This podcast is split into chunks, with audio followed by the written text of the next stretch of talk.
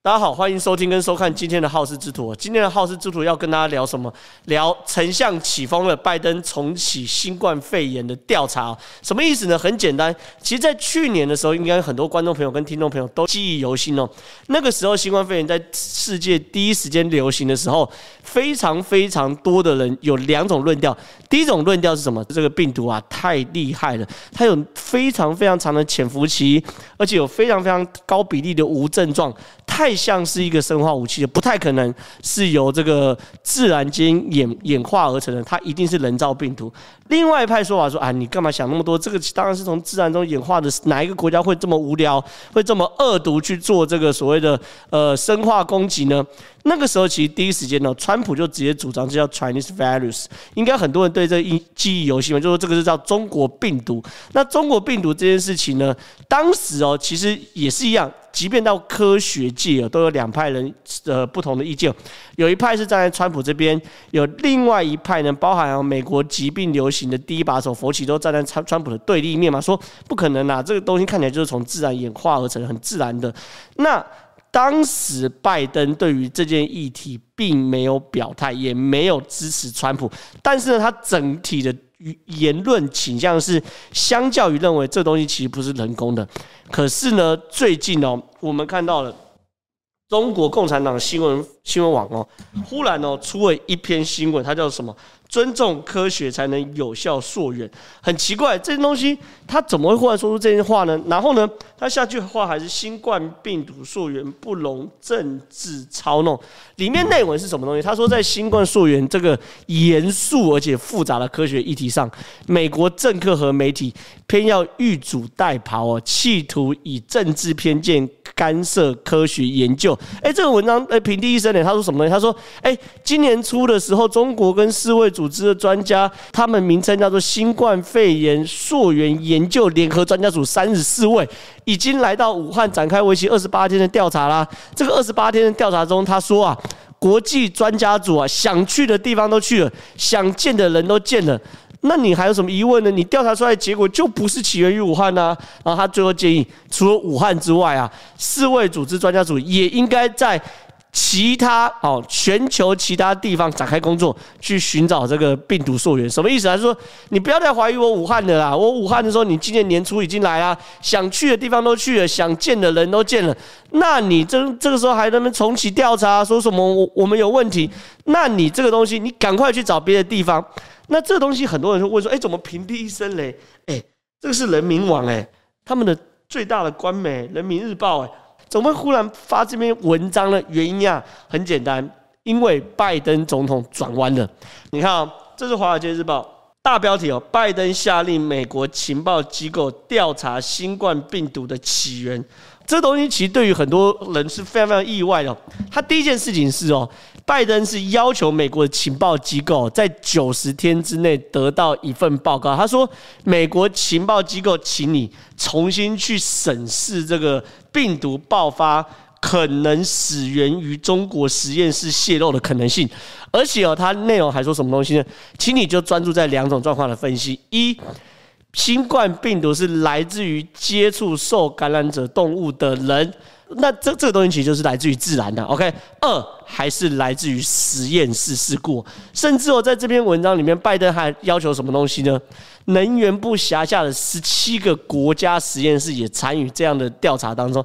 诶，很多人就问，关十七个实验室有什么关系啊？这没有意义啊。他说不对。因为这能源署辖下的十七个实验室里面，他们共同都拥有超级电脑。有超级电脑有个好处是什么东西呢？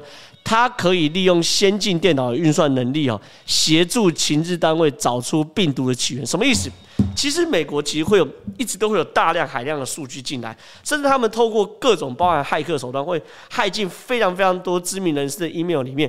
随便一个知名人士的 email 可能都是几万笔的资料。你不要觉得不可能，我等下会举出例子给大家看。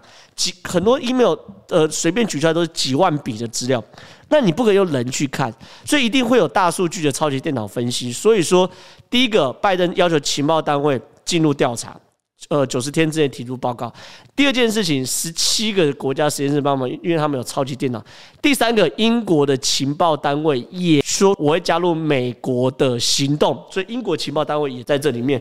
那很多人就问，会问说，诶，那到底发生什么事情让拜登觉得说，诶，我好像需要去重启调查这件事情呢？原因很简单哦，我们普通人看到是最近有非常非常多新鲜的资料在媒体上被揭露。那我的个人判断是，美国情报单位已经抓到某种的证据，让拜登曾越过，促使拜登政府做出下令重启调查的决定。那我们呢，身为一般的阅听者，也非美国白宫的核心嘛，对不对？我们能够看到一部分，就是确实有有越来越多的新资讯在媒体被揭露，而且都来自于美国情报单位。我一一来给大家分析，最近到底有多少关于情报的界的呃有意或无意告诉媒体的资讯呢？第一份资讯，你看这东西，你看我引用都是非常非常大的权威的美国媒体。你看这个是《华尔街日报》一样哦，它的时间点是五月二十四号。其实就是在近期内，它里面说什么东西？他说，根据一份未披露的美国情报报告，我也觉得奇怪，为什么美国的媒体都可以拿到未披露的美国情报报告？这摆明了嘛，在我们媒体试读的过程中，这个东西就是美国情报单位把一部分他们已知的资讯告诉媒体，来营造应该做病毒溯源调查的气氛以及正当性。它里面说。中国武汉病毒研究所的三名研究人员在二零一九年十一月出现严重的病情，并去医院寻求医治。哦，这份报告可能助长要求更全面调查新冠病毒是否从实验室泄露的呼声。哦，为什么这件事情会会助长的原因很简单，因为武汉是爆发地点。而武汉有一个病毒实验室，是 P4 等级的病毒实验室。现在所有证据都指向病毒是从这个武汉病毒研究所呃泄露出去的。那因为中国目前已知的一号病人是在二零一九年的十二月多发病的。那整个情报圈跟媒体圈一直有个流传是，如果我们只要能够找到零号病人的话，那就可以破解病毒溯源。因为照理来说，源头应该是一号，对不对？这个 一号病人如果假设他跟蝙蝠接触，或者吃了一些野味，或者是去华南海鲜市场不知道接触了什么不三不四的东西确诊，那就叫一号病人，他从大自然被确诊。可是如果有零号病人，他是在这个武汉 P4 的病毒实验室感染的话，那就可以确定。这个病毒是在武汉 P4 的病毒实验室被制造，所以说这个情报局呃泄露的报告啊，它指的是三名研究员，而且是武汉病毒的研究员哦，在二零一九年的十一月，那这三位极有可能就是所谓的零号病人哦。这件事情在媒体上被揭露，其实也引起某某某某种程度上的震撼，这是第一件事。第二件事情是大家非常非常惊讶是什么东西？连佛奇都转弯了。佛旗都转弯是发生什么事情呢？大家都知道，佛旗是一个美国的防疫专家，也是这个白宫的防疫顾问。那在去年选举的过程中，佛奇就一直去跟这个川普唱反调。好，为什么呢？原因很简单，因为川普在第一时间美国开始大流行的时候，开始三四月、四月多的时候就开始说这个是中国的病毒，这是中国人的阴谋，这是中国人的生化武器。可是佛奇其实坦白说是完全不吃这一套的。佛奇在二零二零年五月六号的时候就公开受访，他说什么事情呢？他说美国总统川普跟国务卿庞贝奥称哦。已经掌握证据显示病毒源自于武汉的实验室。佛奇那个时候是美国国家过敏跟传染病研究所的主任哦，他直接接受国家地理杂志的专访说，目前没有科学证据显示新冠病毒是由武汉病毒实验室人为制造或意外泄露的。科学证据有非常强而有力的指向，新冠病毒是源自于自然。并且是从众动物传播到人类身上，所以说这件事情其实很清楚的知道，呃，佛奇在去年的五月哦，完全否定对于这个武汉肺炎是来自于实验室的假设，他直接说有科学上有非常非常强烈的证据是来自于自然的，这东西没有人冤枉佛奇哦。其实对于佛奇的言行，有长期观察的人大概都知道。可是呢，来看了，这是二零二一年。五月二十三号的新闻，这来自于福斯新闻网。其实不是只有福斯新闻网啊，它最原始的新闻是来自于一个美国保守派的媒体，叫做《国家脉动》的二十二二十二号的报道。只是我引用福斯新闻网，其实美国很多大媒体，包含 CNN 都引用这则新闻。他说什么东西？佛奇已经不相信 COVID-19 是从自然发展而成的。他在那个节目中哦，主持人直接问佛奇。你仍然相信它是这个？他指的就是武汉肺炎病毒 （COVID-19） 啊，是自然发展的吗？佛奇回答说：“不相信，我不相信该病毒是来自于自然哦。”他说：“我认为我们应该继续调查在中国发生的事情，直到我们尽最大的努力查明发生发生了什么事。当然，调查的人说这很有可能是从一个动物库中出现，然后感染了个人。”但它可能是其他东西，我们需要找出这一点。所以你知道的，这就是为什么我说我完全赞成任何调查研究病毒的起源。看到没有？连佛奇都转换了。这件事情对于很多人来说是一个非常非常意外。怎么会？佛奇过去是非常非常强而有力的支持，呃，病毒起源于自然的的科学家。原来很简单哦，佛奇最近。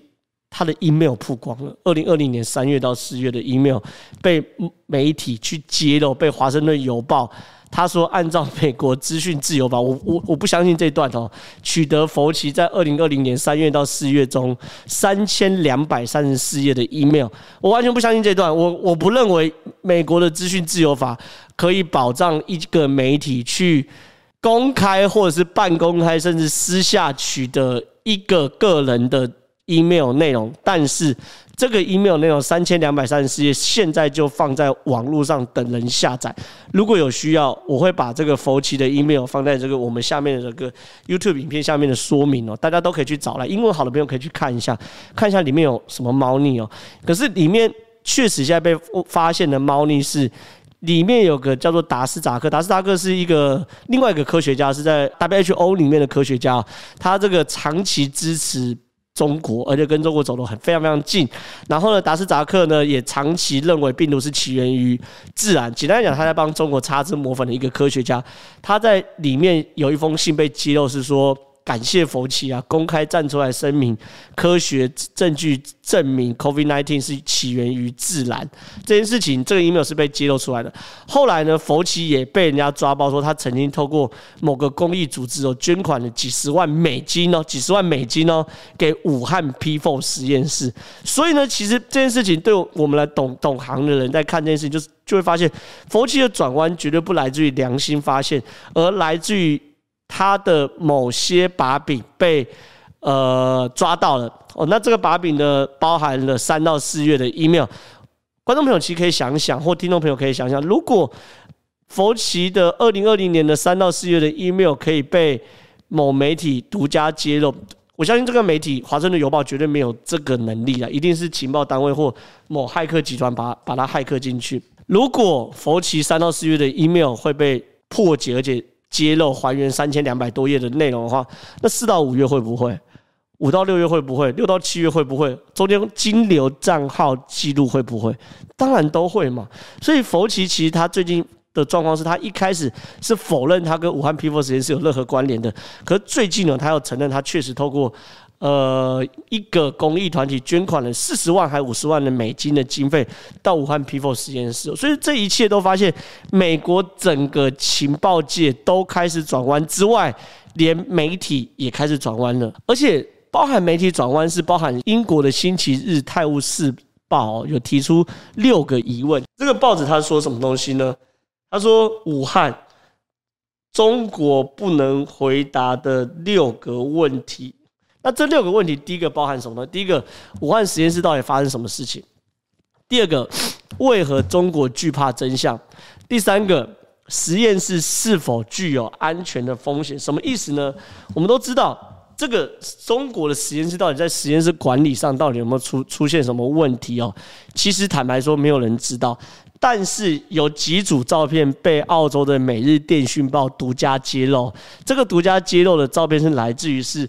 武汉的 People 实验室在做所谓的实验的时候，到底他们是怎么做实验？就是这张图。第一件事情，这个人叫石正丽，石正丽就是在武汉 People 实验室里面专职去做所谓的冠状病毒研究，然后从蝙蝠身上剥离出呃呃把把抽离出冠状病毒研究的，我晚点会解释他的角色。这个实验石正丽等于是计划组成，但你看很清楚是他们在做一些户外啊，做一些血清的实验。请问有人穿防护衣吗？有人戴口罩吗？你看除了石正丽有戴之外，他有戴，他有没有戴口罩？没有戴口罩。另外哦，他们在这些照片独家揭露是他们在野外抓蝙蝠的，抓蝙蝠的画面，你看也是完全没有防护衣，完全没有戴口罩、面罩，什么都没有。你看。这画面是在被澳洲的《每日电讯报》所所所揭露的。简单讲，他们不管是在抓蝙蝠的时候需要穿防护衣，或是在做病毒分离需要在 P 三等级以上的实验室做的动作，这些东西。让我们觉得非常非常奇怪的地方点，就是他们在管理上确实哦有非常非常大的疏失跟不对劲，这是第三个问题，中国没没没有办法回答。第四个问题，它的标题写“蝙蝠女石正丽扮演什么样的角色”，什么意思呢？石正丽就是这位这个小姐。这位这个是武汉 People 实验室的研究员，他叫石正丽哦，而且而且他不是普通研究员，他是主任研究员哦，石正丽。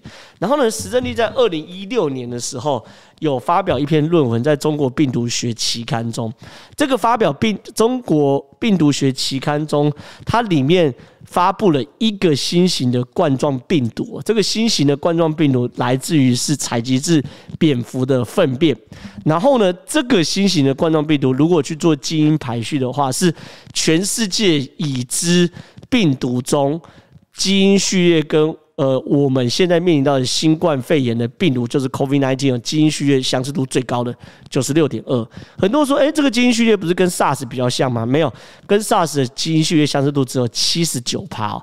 所以说，换句话说，这个九十六点多趴的基因序列相似度，如果是由石正丽做出来的话，那。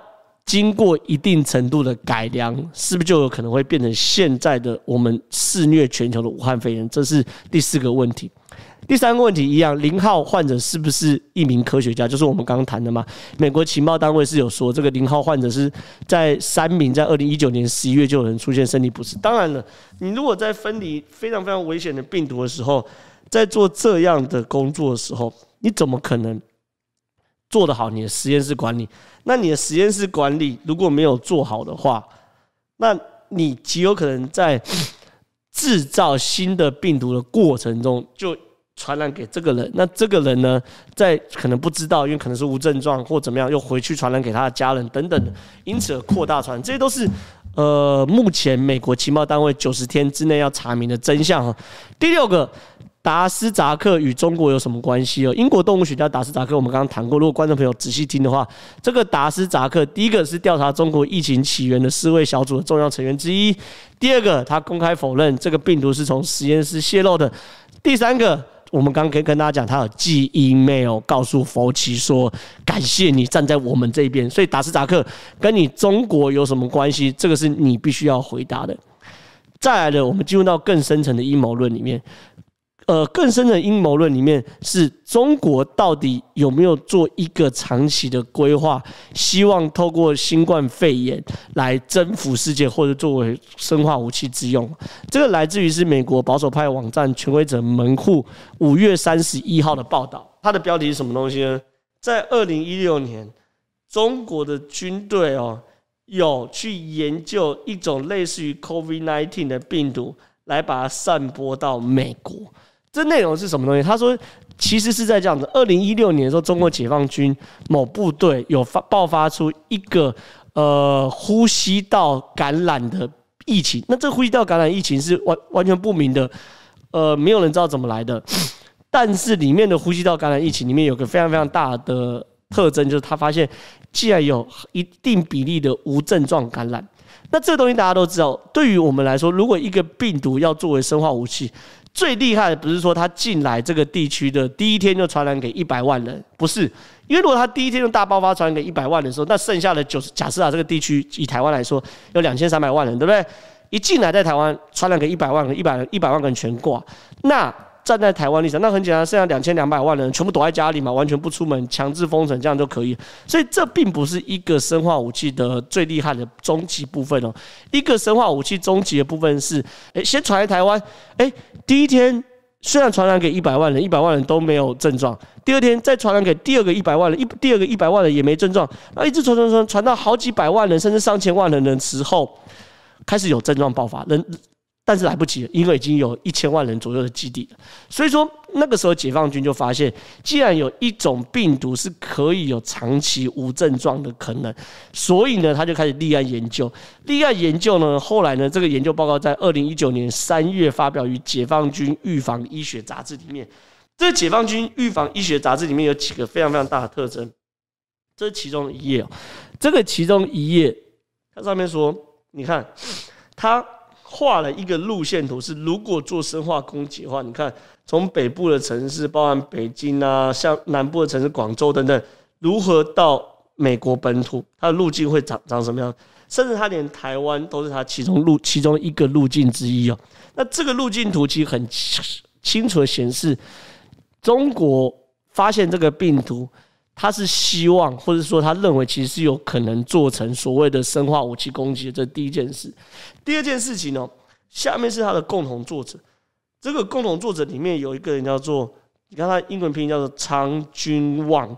OK，这个长君望后来很多人认为这个人叫做什么呢？长君旺叫做他的中文名字其实叫做王长军啊。王长军，我我有特别帮大家找到他，这个人就是王长军。他有在央视受访问。你看，他是王长军，这是截至央视的新闻哦。这个到现在央视都找得到。他上面说，第一个，他的头衔是解放军疾病预防控制中心后勤部的部长。第二件事情，他是新冠肺炎专家组的成员哦。甚至哦，你看这个一样，中国共产党新闻网他说，全国抗击新冠肺炎疫情先进个人。表彰对象王长军，解放军疾病预防控制中心后勤部部长，就是刚刚那个人呢、啊。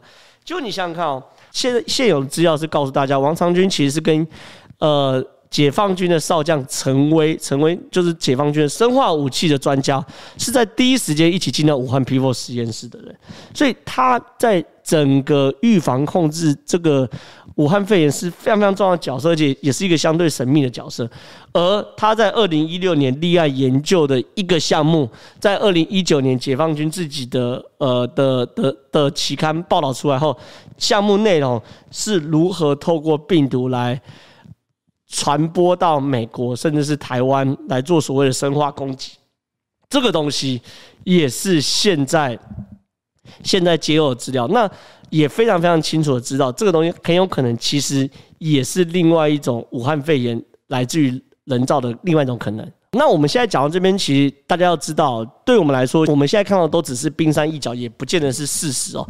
但是确实开始有非常非常多的蛛丝马迹，有的真，有的假。当然，我我我讲白了，在呃美国情报单位九十天后的报告还没有出来之前，我们讲的不见得都是真的。但是我尽可能的引用。